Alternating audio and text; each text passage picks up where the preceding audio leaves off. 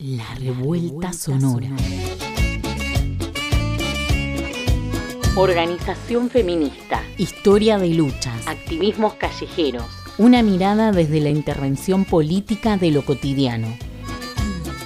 Armando mundo feminista. Revolucionando los sentires. Somos las megas ardiendo. Estamos cerca. Estamos en la radio. Esto es La, revuelta, sonora.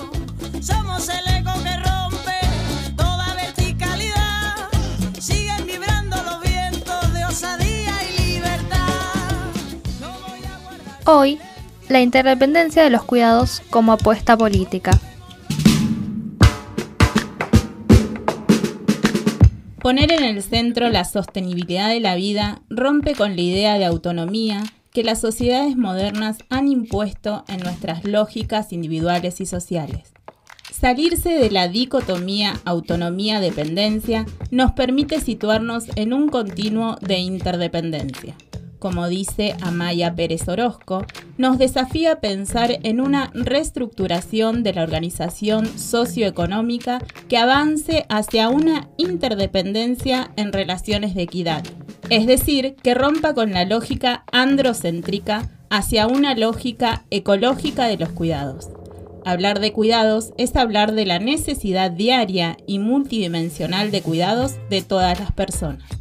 Negar una separación estricta entre personas autónomas y dependientes no implica negar que existen distintas situaciones con distintos requerimientos sino entendernos como personas que cuidamos y que también necesitamos y recibimos cuidados. Como personas que cuidamos y que también necesitamos y recibimos cuidados.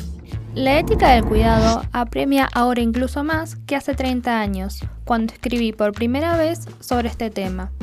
Vivimos en un mundo cada vez más consciente de la realidad de la interdependencia y del precio que acarrea el aislamiento. Sabemos que la autonomía es ilusoria las vidas de la gente están interrelacionadas.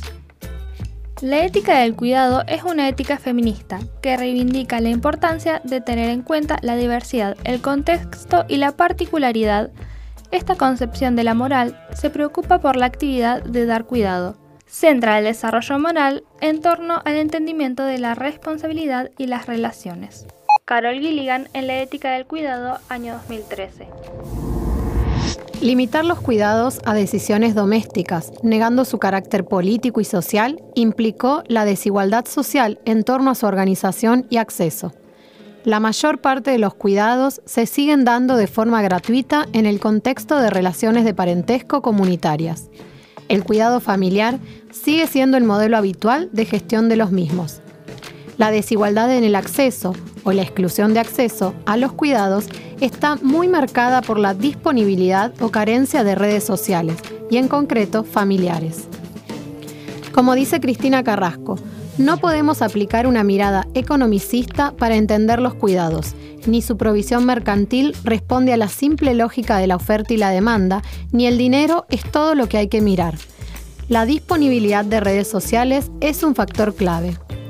Parte de la apuesta política es visibilizar el entramado, cuidados, desigualdad, exclusión, como la constante retroalimentación entre la asunción de responsabilidades de cuidados, la desigualdad en la distribución de trabajos y recursos y el riesgo de exclusión y pobreza.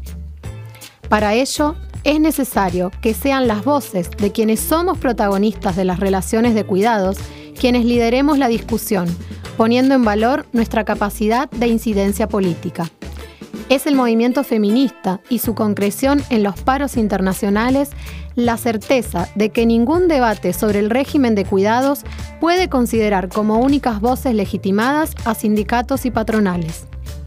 Disputar los sentidos en relación a la organización social del cuidado implica también pensar el cuidado como derecho y su organización colectiva. El derecho a recibir los cuidados precisados en distintas circunstancias y momentos del ciclo vital el derecho de elegir si se desea o no cuidar, combinando un derecho a cuidar en condiciones dignas con un derecho a no cuidar.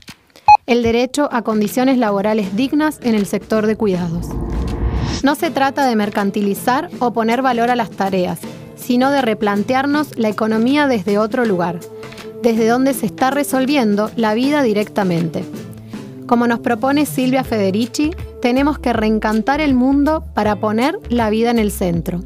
Son las redes de cuidado y las formas comunitarias el camino hacia una sostenibilidad feminista de la vida. Tener demandas concretas no implica la idea de que el Estado es la respuesta a las violencias. Pero tener ese diagnóstico tampoco impide pelear y conquistar recursos que no ser pensados como fines en sí mismos se ensamblan con otras dinámicas de transformación. De esta manera, no se inviste al Estado con capacidad de, entre comillas, totalización. Esto significa que a contrapelo de perspectivas estadocéntricas, no se sigue priorizando al Estado como lugar de transformación privilegiado, y al mismo tiempo tampoco se desconoce al Estado en su capacidad política limitada y por tanto capaz de modificar de modo parcial ciertas realidades, por ejemplo con relación a la asignación de recursos. Esta posición renueva la teoría política en términos feministas y repone otras coordenadas para pensar el cambio radical. Vero Gago en La potencia feminista o el deseo de cambiarlo todo del año 2019. Esto fue La Revuelta Sonora. Encontrad todos los podcasts en Spotify o pedinos los enlaces en las redes sociales de la colectiva feminista La Revuelta. Estamos cerca, estamos en la radio.